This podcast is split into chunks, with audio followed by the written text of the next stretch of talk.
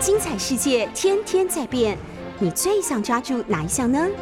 跟着我们不出门也能探索天下事，欢迎收听《世界一把抓》。九八新闻台《世界一把抓》节目，我是海伦。今天呢是这个二零二一年十二月三十一号跨年的日子，不知道大家准备好今天晚上要去哪里跨年了吗？你有想要去看一零一烟火吗？还是呢，你已经准备好去哪里拍照了呢？今天我们在这个节目中呢，非常非常荣幸邀请到我们这个。旅游摄影、摄影旅游达人，我觉得不管哪一个放在前面，他都是达人了哈。是我们杰瑞大叔，首先欢迎大叔来到我们的节目现场。大家好，主持人好，我是杰瑞大叔。我想那个摄影界、旅游界的朋友对于杰瑞大叔毫不陌生哦。那为什么我们会特别选在跨年今天来邀请杰瑞大叔来到我们的节目现场谈？是一方面是我觉得在这个呃手机啊，就是这个科技的。这个进步下呢，大家现在拍照越来越方便，没错。呃，加上呢，就是现在不能出国嘛，对不对？所以国内旅游爆发，所以我们今天特别邀请杰瑞大叔来以台湾为主题。当然，我当然很想问这个国外的事啊。我想大叔有非常丰富的旅游经验，但是今天我们要以国内为主题，大家谈什么？谈的是摄影旅游。我相信很多朋友或许跟海伦一样，我自己真的也有一个心愿，就是我希望我明年能够。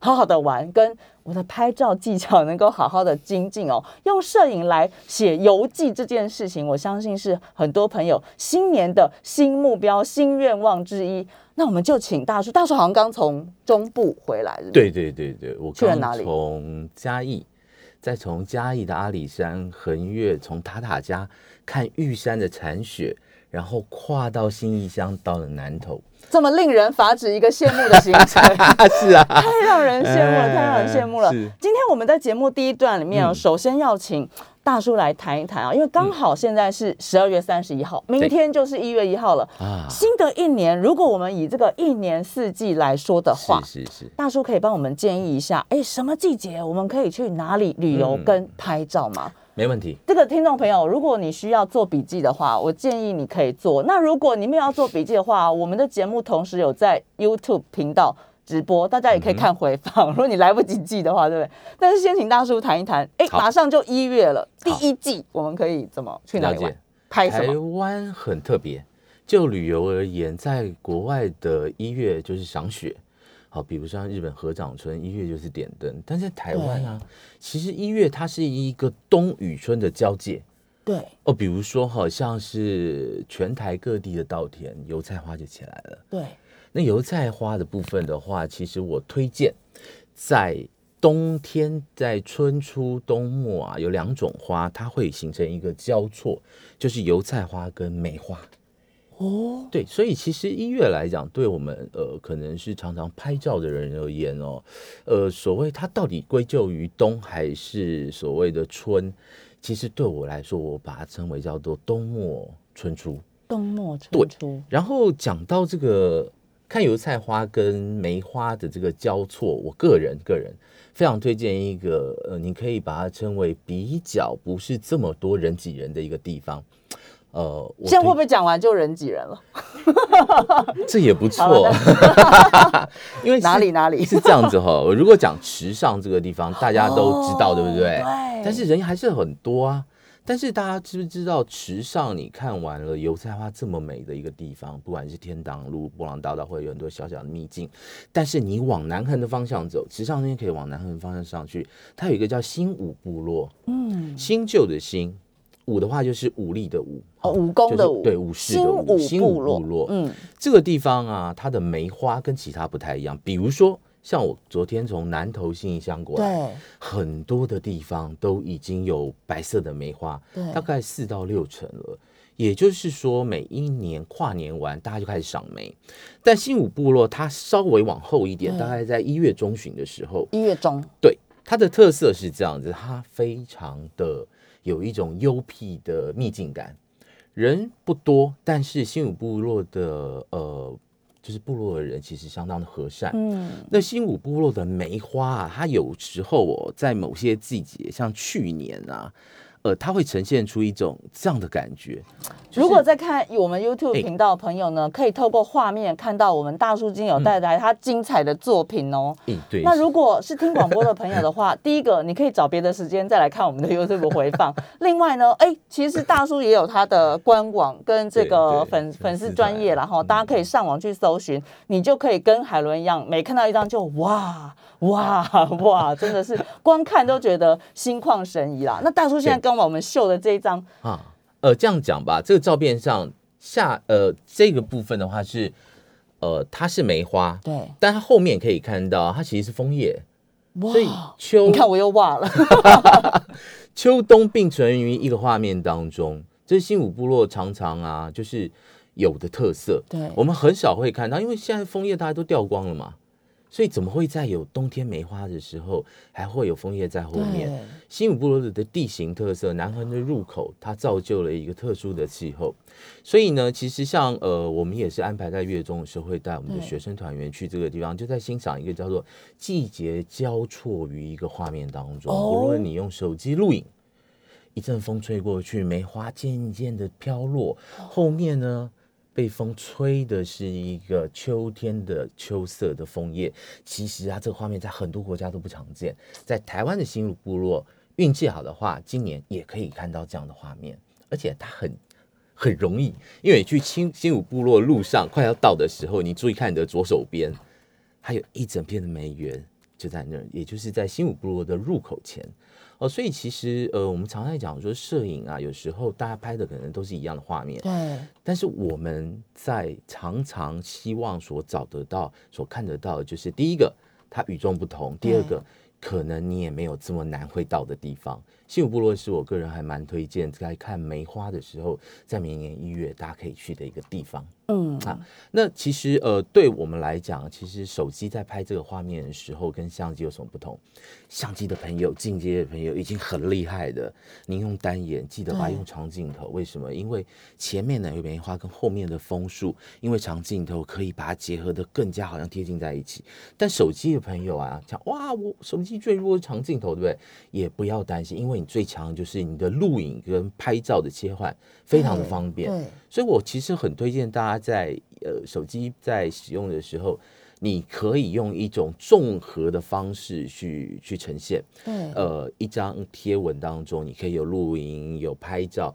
录影的时候就是一阵风吹来，树叶沙沙的声音，梅花飘落，搭配一张近拍的梅花，哇，那种感觉其实就非常有电影感。好，这是我说。你知道我刚刚边听的时候，我就有一种感觉，是我今天觉得。我应该要早一点把杰瑞大叔找来的这种感觉哦，还有一种有一点后悔，想说大叔来这边讲这个，我这个心已经飞到那个新武部落的现场去的感觉 啊。那一月可以，刚刚说一月中嘛，对不对？可以算是一月中的时候到这个。那接下来呢？我们这个一年四季，一年十二个月，我们安排一下我们行程，好不好？好，其实应该这样讲吧。呃，以我来讲的话，应该是每个礼拜都有自己的目标。呃，但是呢，并不是每个人都能像，因为我们工作就是这样子，对我们就是旅行、拍照、旅行。你多拍点，我们看。对，这也是我应该要做的事情。呃，但是我会推荐给朋友的，可能就是我觉得，比如说接下来哈，对。我们今年农历年比较早一点，对，没错。所以农历年跟花期是有关系的。为什么？一月底是不是二月初就就过年了嘛？对。所以其实啊，我们常常台湾人非常喜欢欣赏季节性的东西，比如接下来的樱花，对，秋天的枫叶、落雨松等等的。所以这个东西，大家其实，在我们可能比较专业角度来看，我们都会看农民历来做判断。所以，我们抓时间会比较准一点。摄影大师要看农民历，不敢讲大农民历 是不是？应该这样讲。其实得到好多秘密哦。对，因为季节性的东西啊，跟这个所谓的中国历法，其实结合起来的时候，已经是最容易看出来的。对，今年农历年是不是过得比较早？对啊，梅花今年开的就早哦。而再配合上今年寒气重，所以啊，新呃，像我们。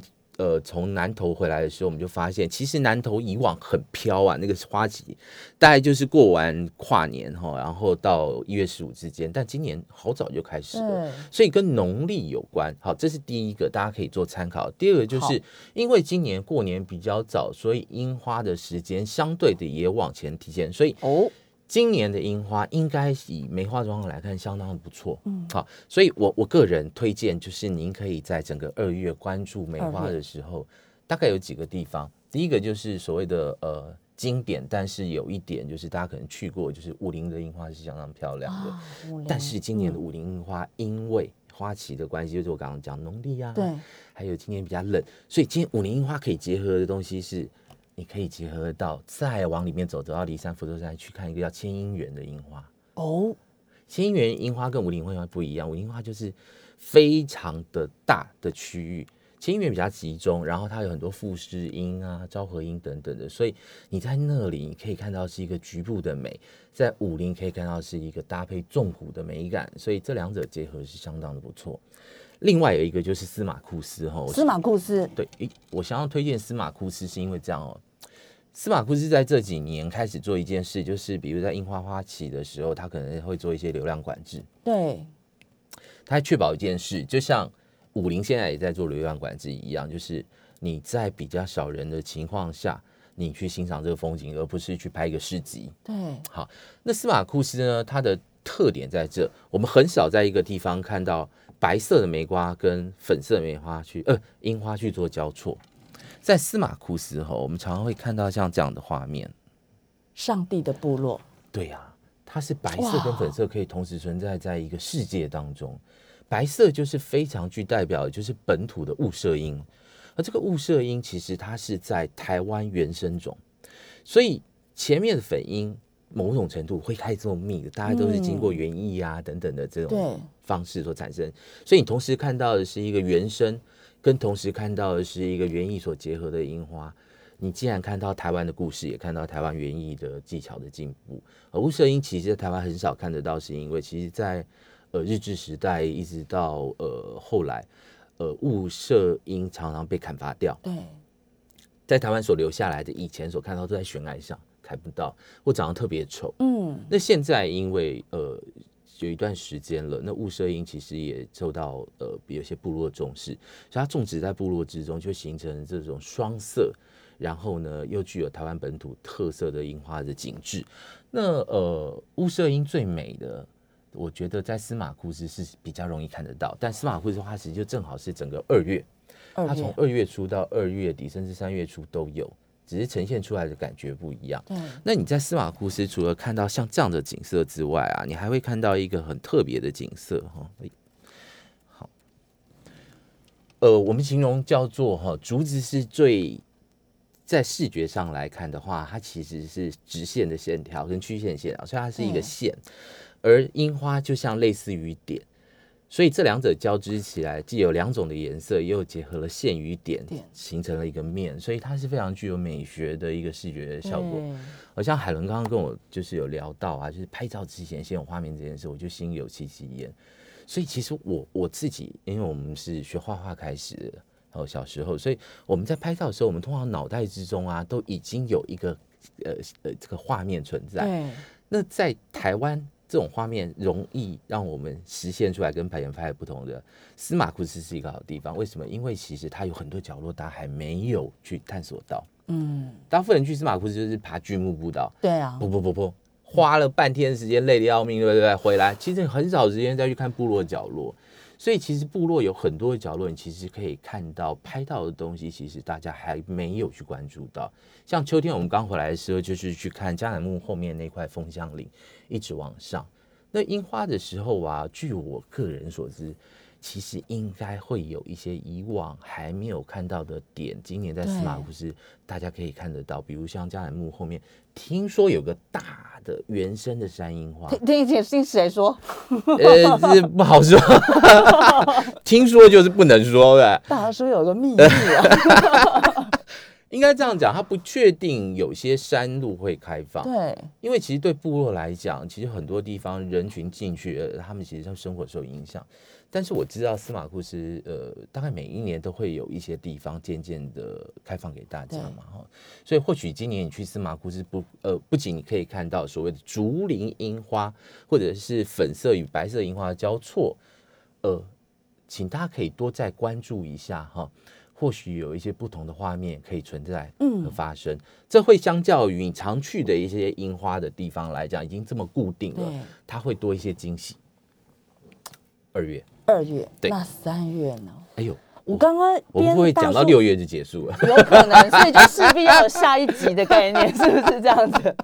不是，现在才刚要跨年，我们先把上半年安排好，感觉也是很不错了。没问题，没问题，没问题。好，但是刚刚讲的这个就好精彩哦，特别是我觉得大叔在形容这些画面的时候，当然他亲身经历嘛，所以当他在形容摄影师的，我觉得眼睛感觉跟常人真的是不太一样。所以我刚刚边听的时候，非常的入迷，心有一种已经。已经飞到，马上就想安排我的行程，这样。特别是，哎，我觉得大叔在这个呃旅游这么多地方，然后呢，用摄影的方式把这么美的画面留下来，留在的这个照片当中，也留在了心里面。我觉得这是一个很棒、很美、很美的事情。特别，我觉得疫情期间大家都特别闷。刚刚看了大叔的作品哦，我都觉得心情都好起来，真的是有这种感觉。所以三月我们要去哪里？是三月。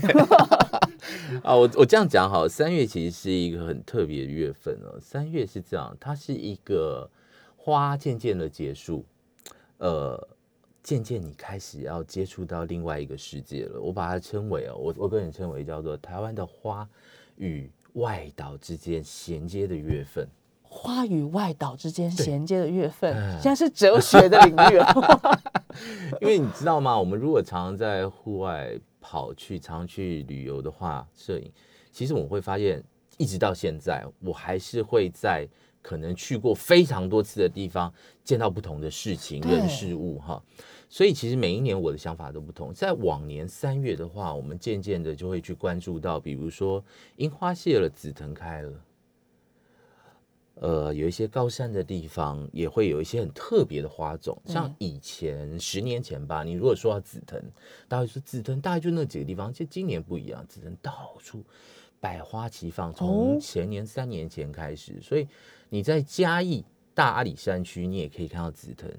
如果你又重新回到了武陵，你也可以在武陵山上看到很美丽的紫藤。但是渐渐的去欣赏花的时候，大概有一个东西渐渐不一样，就是。你的睡眠时间会渐渐的减少，嗯，因为在这段时间之中，你在日出之前，你会看到银河升起了。哇，我又哇了，我今天不知道哇几次，但是我真的听的真的是好入迷哦。是不好意思，银河耶。对，呃，所以其实某种程度来讲，像我们司马库斯啊，在二月的时候，我们带了三个团去，早上的时候大家就要辛苦了。就是因为早上的时候，大概在两三点的时候，银河就会从东方升起，慢慢的往上。如果现在大家手机有缩时摄影，对不对？那段时间缩时，你就看，哇，地球自转原来是这样，因为银河在旋转。好，那但是啊，讲到花跟银河这件事，为什么会走到外岛？是因为在看银河啊，大家哈在旅行的人，你可能并并不是每个人都有这么厉害的器材，去把银河拍的这么样的美，所以我们通常呢就会尽量找。光害少的地方，对，哎，外岛浮现了哈，所以啊，其实呃，如果在 YT 朋友，大家可以看到我这张照片，就是它是一个很特别的地方，嗯，它是你看那个沙滩有那个反战车状，对，所以它是一个战地，这是金门，三月到金门，三月到金门准备一件事，在四月的时候。会更加的丰富，但是呢，呃，四月时候人很多，飞机很难订，所以我通常会建议大家 三月底的时候开始关注这件事情。哦，三月底，三月底，对，是外岛。但是金门为什么特别推荐呢？是因为这样子，大家可以看到这个天空，天空的在天空上面这个星河，它就是银河。对，银河下面搭配怎么样的主题，是我们在夜间时候啊，在拍银河最重要的一件事情哈。像这张，诶。哦，没错，像这张照片，这个时候金门大家就会哦，比刚刚那一张更加来的有印象度。为什么？它是一辆战车，战车，它半沉到沙滩之中。它为什么会在沙滩半沉下去？好有画面感。我认真，现在起了鸡皮疙瘩，你知道吗？看了这张照片，我是说真的，我现在整个鸡皮疙瘩从我的下半身这样子升上来。哦，是，就是真美。在听广播的朋友的话，可以。呃，想象一下这个画面，是一片沙滩上面的夜空是一个横向的银河在上面，可以清晰看到银河的核心，因为光害很少。对，下面的战车不是直挺挺躺在那边是一个展示品，而是它其实是被击毁的战车，然后它半沉入沙滩。这个东这个场景啊，在金门的欧错沙滩。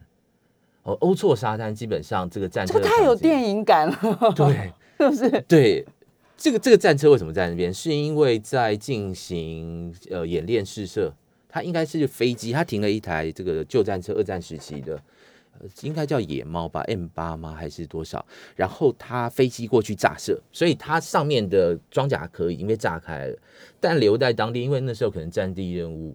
所以呢，他就留在那里，没有移走来做炸炸射训练。但是开放观光之后，他留在那边反而成为一个美丽的巧合。但这个美丽的桥是有时间性的，为什么？因为我个人估计，大概在两年吧，这个东西就不见了，因为它越来越往下沉，它非常重。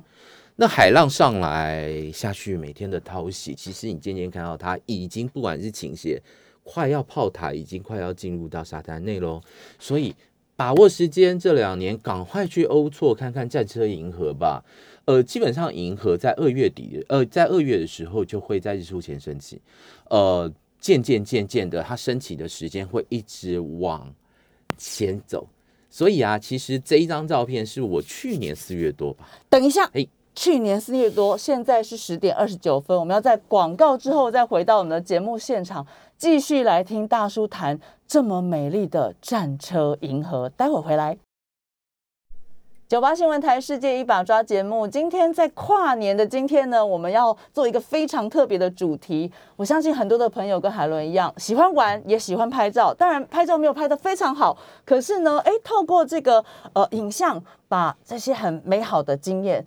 留存下来，每次在看的时候，其实哇，又有不一样的感动。那如果我们能够拍照拍得好的话，那就是更美好的一件事。就像我旁边的今天我们的大来宾哦，杰瑞大叔，我想很多呢朋友也知道杰瑞大叔，他真的是旅游摄影、摄影旅游的达人哦。刚刚透过节目中，大家也发现哇，大叔不只是用影像、文字说故事，其实大叔在描述这整个不管是过去的经历、拍照的这些作品的时候。我自己真的得到很多很多的感动，所以我们今天在节目中非常荣幸的请到杰瑞大叔来。刚刚大叔呢有告诉我们一到三月，是是是。我我们今天原本我真的太贪心了，我以为可以讲个一到十二月。但我想真的太难了。呃，刚刚大叔有提到哦，其实疫情其实也对不管是大叔的工作，或者是在去拍照的时候的一些观察，其实有一些不一样的感受。我们也请大叔来帮我们分享一下。好，没问题。呃，其实疫情对多数人来讲，包含像我自己，一半是个旅游业的人，受创是非常深的哈。那我们所承受到的那一种影响，是不是外人能所理解？但是，其实这也是我透过摄影跟旅游得到的一个人生态度，就是当你在最不好的时候，总有最好的事情会发生。这是真的哈。像我们在疫情结束，不是结束，应该说暂缓的时候，至少我们能够自由的向外走。对，我发现一件事情，这整个世界变了，这整个世界树长得好高，草长得好茂盛。对，这是哇，人都没出去除草啊，或者什么做这些事，在砍树啊，做这些事。你看起来人类很多的动作都开始暂停了。那我刚好跟海伦就是描述，我们在花莲的时候常去拍一个铁轨，在清水断崖那边。我最记得就是我我我带我带我的客户出去拍照的时候，或者去旅行的时候，我都习惯不管国内国外，我会先去看一下，因为就我所。认知的世界其实变化是很快很大的，所以你知道吗？那火车要拍它过来的时候，双车轨，哎，疫情疫情的时候草长长，火车以前看到是整列的，现在只看到半身，对，半身，嗯，好过来。不是有前景很好吗？没有开玩笑的。这你你讲到重点，就是 其实，在疫情的时候，我总觉得有有新的画面出现，对，而且它这张照片会代表的是当时。我们以前的时候，可能呃有一个规律的除草的时候，你会发现每年是差不多。可是就这张照片的时候，你看到的是另外一个世界。这一件事情背后一定有一个故事，所以我们常常讲照片也有故事性。对对，或许不是单看这张照片，而是看讲呃你在拍这张照片，其实你可以讲出一段很棒的后面的故事。哦，所以我我其实嗯在疫情期间，我看到了台湾有很多不同的改变，但是也同时感受到的是呃。世界气呃整个世界气候变化在台湾也受到很大的影响。对，所以其实对我而言，台湾的秋季变美了。我们以前秋季一定是往国外跑，今年在台湾也透过秋季的美景，枫叶更红了，红的范围更大。对，我们也发现了，其实秋季的台湾有它美的地方。啊，是我觉得这也是我们在最不好的时期可以得到最好的一些资讯然后，呃，再回过头来讲一下刚刚的那个，就是哎，三月可以检验到外岛。其实我刚刚讲的是金门，金门的欧错战车哦，因为它有时间性，它可能随着时间渐渐就没了，它还可以搭配了很美的银河，在最少的光害的情况之下。那呃，三月的时候，其实有另外一个外岛也相当精彩，就是蓝屿。蓝屿对蓝屿啊，我只去过一次，但我真的好想赶快再去哦。呃，蓝屿，蓝屿对我来讲，其实是一个情绪很复杂的地方。因为说真的，它是一个方相当交通不方便到达的地方。但是我每次去的时候，我都有一种感觉，就是呃，我其实很想住下来哈。最主要的原因是因为，其实我们在都市生活步调非常的紧凑，其实到了蓝屿之后，得到了一个非常非常大的解放。但是到了蓝屿啊，呃，通常你讲说三月到蓝雨，可能有非常多人不认同。东北季风还在开始，蓝雨啊，像明天早上的第一道曙光就在蓝雨，对不对？相对的，哎，东边升起，所以东北季风第一道迎风面其实就是蓝雨。但为什么我说三月的时候去，是因为其实蓝雨人啊。呃，这个达悟族他们来过历法，可不是农历哦，也不是西洋历，是他们自己有一套他们的历历法。对，所以其实他们靠着这套历法，每一年啊，他们在一年中最重要的所谓的飞鱼季，在每一年大概在二三月的时候，就会开始所谓的招鱼季，就是他们对着大海去进行招鱼的这样的祭典。然后呢，这个以前的传统就是父传子的这个所谓的拼板舟。拼板舟，他们要去做拼板舟，这一项非常动人的传承就会要开始哈。那其实他们这个拼板舟啊，就是这个技巧父传子，然后不能对外，不能让人家看到。从山上，可能爸爸在很久以前就发现一个树木的板根非常适合做拼板舟的船头的形状，然后呢开始制作等等的。其实拼板舟，你到蓝屿找，你可以在民宿找一位。呃，很很好的老板，他可以讲述给你听这些故事，那些都是非常动人的。不一定拍照到蓝雨，就是一直在外面拍照。其实一定要跟当地人好好聊聊。嗯。呃，这是第一点。第二点是啊，到了蓝雨，这我刚刚有讲，就他们招雨季的二月、三月开始，所以其实对大家来说，天气虽然最不好，可是你可以看到最多人文的文化。对，但是也得小心，因为是这样子的，就是飞雨季其实对蓝雨人来讲，它是一个非常非常大而重要的祭典，所以有很多的禁忌，这些禁忌你必须了解，然后才去得到你的画面。呃，这些禁忌话，我在这边我可能简单的讲一下，是因为呃，我们常。去蓝屿的时候，蓝屿你会觉得蓝屿人有些人可能对你的某种行为来讲，他可能有一些情绪，但是对他们来讲很重要。举个最简单的例子来讲，你如果看在飞鱼季期间，就是每一年在招鱼季，可能二月的时候开始，到五月接近六月的时候，飞鱼季结束的时候，在海滩上平满洲，嗯，你就不要去碰它，千万不要碰。那女性朋友可能尽量不要站太近哦。那这对他们来讲，这些传统其实。他们不会因为尊重他们的文化，对，呃，您尊重他，他就会相对尊重您。呃，而且我我们其实啊，就是现代人，不论世界各地啦，其实有时候在呃跟别人聊天，在了解人家文化的时候，不要用自己的观点。就像我以前啊，常常有呃其他国家人来到台湾的时候，我接待他们，他们有时候会用一些角度来看他，比如说。某一某一个地方就说啊，你怎么台北都没有高楼大厦呢？摩天大楼这么少。站在自己角度，听过这种话。对，站在自己角度看别人，其实是相当不礼貌的。就像我们到了蓝屿，你可能会跟他讲说啊，你住宿环境好像不太好。那这就是他们啊，好，这有他们的来由及原因及故事。好，所以回过头来讲，蓝屿，我们如果去蓝屿的话，如果你是一个相当重视人文的，我建议您。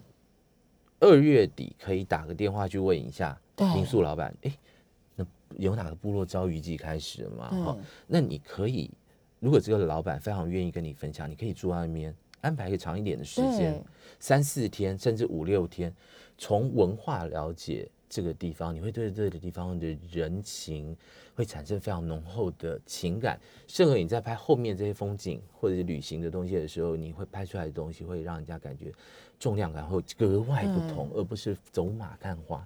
也就是你拍出来的东西，可能长相就跟人家不一样。没有错，投入了不一样的情感哦。其实从节目开始听到现在，我一直有一个非常好奇，就是杰瑞大叔是怎么变成现在的杰瑞大叔的？刚刚大叔有透露一点点，说刚开始是从画画开始的。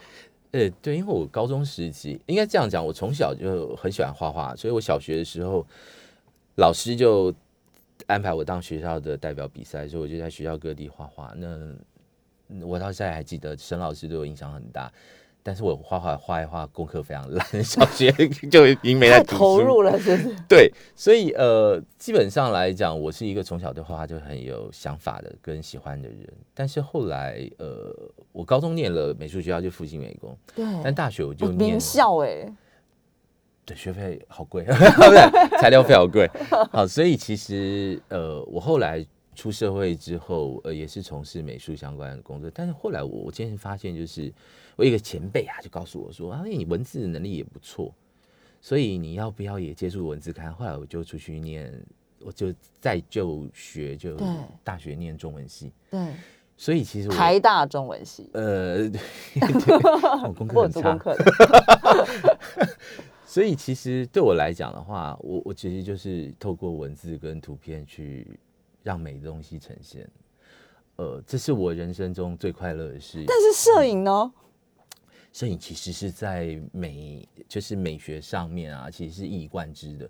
我我现在常在拍照的时候用的就是我们当初老师教我们在画画时候的想法、概念跟光线，所以它是完全雷同的事情。讲到光线，我曾经有一个前辈，他有一句名言，他说：“没有光影就没有摄影。”大叔认不认同这个？我认同前辈讲，不能说不认同。他可能没有在听我们节目。应该这样讲哦，我你有没有发现现在时代转变是非常快？对，呃，通过网络，通过全球性的分享，所以其实不管是八大八大艺术啊等等，呃，随着时代也在做变更。以前光影对摄影非常重要，现在也是，但是不是光影不重要，而是没有光影的时候，也相对变得能够呈现。摄影器材的进步啊，对啊，人们观念的不同啊，现在人人都是摄影家。你去 IG 看，哇，我隔壁老王居然拍这么好，好可怕！这用手机拍的，说不定这也是对。然后，所以说，我觉得现在是这样子。我对我而言，哈，对我而言，尤其是我工作，其实大自然是无法预测的。我从来不相信人家说什么跟着我就会拍到什么好景。大自然在大自然面前，每个人都要谦卑。但是我们可以做到一点，就是任何气候环境下，我们都有它表现的主题。对，呃，举个小小例子哈，我在日本福岛的时候，我就曾经在一片都是迷雾的男女藻的森林当中，其实我们媒体团去大家都走了，但是地上一片水洼，嗯，那水洼就拍摄倒映出来迷雾的森林跟渐渐走掉的这些团员。对，所以其实不同的世界，不同的气候。呃，甚至最糟糕的一个时代，其实你都可以用你的摄影去表现你该表现的事情。听到这边，我们要再来休息一下哦。跟大叔谈话，怎么感觉时间过得特别快啊？我们广告之后再回到《世界一把抓》节目现场。二零二一年的十大国际新闻，杨永明十国十大国际新闻，后面还有五个。各国太空活动扩大，政府与民间相继投入。缅甸军事政变，翁山书记遭监禁判刑。国会山庄，美国国会山庄攻占，美国政治两极化。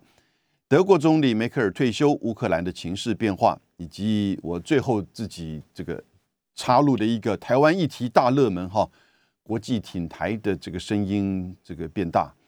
那后面的时间的关系，我觉得我要讲的重点，接待这五个，我觉得很多议题大家很多已经很清楚，印象很深刻，但是呢。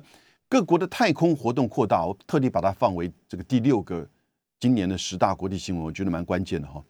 尤其是在中国大陆跟美国各自在太空活动都有一些展开，以及在民间的这个太空活动呢，还有就是在卫星啊的这种就是发展上面都有一些展开，而这个可能在二零二一年，我觉得是蛮特殊的、蛮重要的。举例而言，从中国大陆这边到底做了什么？四月二十九号，天河核心舱发射成功，那是一个什么空间站？开始在轨道上建立这个空间站，天河啊核心舱这个核心舱。然后呢，五月十五号的时候呢，天问一号，天问一号呢去哪里？去火星，这个是第二个国家在火星着陆的啊。那隔了几天，应该是七天吧，哈。祝融号，那就是这个火星车在开始在巡视啊，探测这个火星。到了六月十七号，神舟十二号啊，神舟十二号成功的发射，那这个空间站呢，就迎来第一批的，就是三位。就是这个太空人，那他们只待了三个月，所以到了九月十七号呢，就返回了地球。中间，呃，月球呢？月球这是嫦娥五号啊，中国大陆在嫦娥这个在月球背面登陆之后呢，然后呢，嫦娥五号带回的大概有一千七百三十一公克的月球的这种土壤的样本哦，开始在做这个科学的这个研究。十月十六号的。这个事件当然大家就印象深刻了，这是神舟十三号，啊，以就是王亚平三位就是太空人，哈，王亚平三位太空人，那不对不起，我当然女生的名字比较容易记哈，啊，还有翟志刚，还有叶光富三位这个太空人呢，要在这个就是太空空间站里面呢待。半年的时间，六个月的时间，所以他们现在还在上面偶尔会跟大家做一些这个科学教育的这个节目。然后呢，到了十二月十号呢，中国大陆的这个长征系列的火箭完成第四百次的发射哈。所以各位，你你看看，二零一零年的时候，那个时候美俄关系很默契哦，很不错哟。二零一零年的时候，俄罗斯都还是 G seven 扩大的 G eight 的成员国，那个时候已经叫 G8，不叫 G7。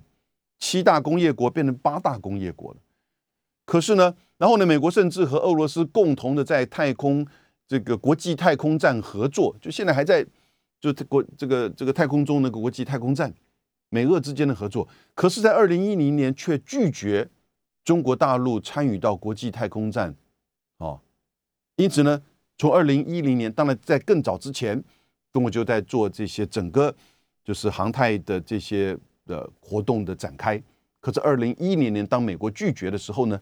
你看的这十年，在今年啊，这个应该可以说是中国大陆在太空活动的大丰收了哈，的展现的非常的全面的。当然，美国美国也有美国的 NASA 在另外一个层面，就是二月十二月二十六号的时候呢，这个应该可以说没有错，这世界目前最强大的太空望远镜叫做韦伯太空望远镜。好，韦伯望这个韦伯是。那个 NASA 前呃之前的这个整个是负责人的名字 James Webb，那前往距离地球一百五十万公里的这个目的地，预计呃明年二零二二年六月会开始运作，而且他会看到多远的地方呢？看到大概是一百四十亿年前啊的太空的活动，一百四十亿年前之前，怎么为什么讲之前？因为距离的关系哈，你看到的回传到地球的时候，那个已经是一百四十亿年之前啊。韦伯望远镜可以从明六月六月开始看到的东西啊，所以这宇宙真的很大。但是我们在国际上的这种纷纷扰扰也是啊，真的是。但不管怎么样，让这个科学界能够对宇宙跟太阳系这个以及这些行星的起源能够有进一步的这个了解。可是啊，民间的这个活动，你看也非常多。民间的太空的活动，那个 Virgin 的银河公司的创办人 Branson 有没有？他坐他自己的飞船上太空。Amazon 的这个 Bezos 有没有？被这个他也全世界最富有的人富豪也上了太空。日本的前首相哈 JoJo Town 的这个创办人这前泽有作，他也上了太空，而且他去的时间比较久，大概去了十二天。他坐的是俄罗斯的这个太空船。啊花了非常多的钱，但是呢，你现在看到民间的 X Space，X Space 也发射的卫星啊，这就不是太空的卫星。然后呢，这两天发生的事情就是他的这个，就是说和中国的卫星的接过于接近哈，产生的这个冲突。那可能的这个危险。那这个就碰到我们现在在未来在太空和就是说大气层中卫星的活动哈。那个人或者是民间公司的作为有没有国家责任的议题，还是说它其实就是跟国家无关？哦，我想你要能够个人能够去上太空的。某种层面，你在这个国家里面，你不是重大的企业，或者是有国家的这种协助，不管是物资上、科技上，或者是法规上，所以呢，他如果在太空所占产生的这个冲突或意外事件，啊，那会不会有国家责任的问题？这个现在变成我们必须要去面对讨论的哈。第七个，我认为二零二一年重大的国际新闻就是缅甸的军事政变，敏昂莱在二月一号发动军事政变。把去年年底这个缅甸的选举给完全否定，然后呢，把翁山书记啊，还有缅甸的这个总统都给就是监禁，而在就是十二月六号的时候，缅甸的法院判刑翁山书记四年的徒刑啊，我觉得这个是在东南亚还会有这样一个事情在缅甸，真的很不应该发生的啊。可是呢，以东南亚的这种不干涉原则的这种外交政策。呃，目前东南亚国家对于敏昂来参与到东南亚的会议，还是采取排拒的这种态度，这都是很少见，也代表了说东南亚对于这样这个缅甸的军事政变，其实真的是这种走回头路，而且它过程当中的这些呃驱赶跟甚至现在持续在发生的这些呃，就针对反抗军的这种真就是说冲突行为哈，有扩大的这种情势，感觉感觉到非常担忧啊。缅甸的这个情势，缅甸的这个情势。第八点，美国国会山庄的这个攻占，这个其实就让我们看到世界第一霸权在民主的选举的过程当中，民主党跟共和党越来越走向两极的这种对话啊。然后呢，川普这种鼓动，在一月六号面对他的支持的鼓动之后呢，这些支持的转身。公路到就是说国会山庄当天，两党的议员正在确认，啊，确认这个二零就是之前美国总统大选的最后的结果，川普当选，呃，拜登当选的这个结果，啊，结果被中断，国会议员这个就是说有一点在逃难，你显现的就是整个美国现在民主共和之间的这个问题。第九个，美国呃德国的总理梅克尔退休，啊，这个是十六年。来的这个作为世界最重要的这个领导人的退休，我觉得这也会开启欧洲的一个新的，就是说权力整合的过程。那乌克兰的情势这两天当然持续在变化当中，我们从下礼拜开始会为为为各位继续的关注。第十个，我加了一个议题，就是台湾的议题变得非常的热门。我想这个当然不是我们台湾自己做了什么事。而是在中美冷战的大的这个框架架构之下，美国把台湾作为我讲三个链，也叫做第一岛屿链、半导体产业链，还有民主人权价值链。哦，这三个链从华盛顿的角度，呃，把台湾的重要性一下子这个提升。因此呢，你看到在台海议题的国际化，或者是对台湾参与国际的支持，或者是不管是立陶宛还是哪一些国会议员不断的来就是挺台湾、支持台湾。我觉得这也是跟过去，呃，在国际新闻上哈，就是很少发生的。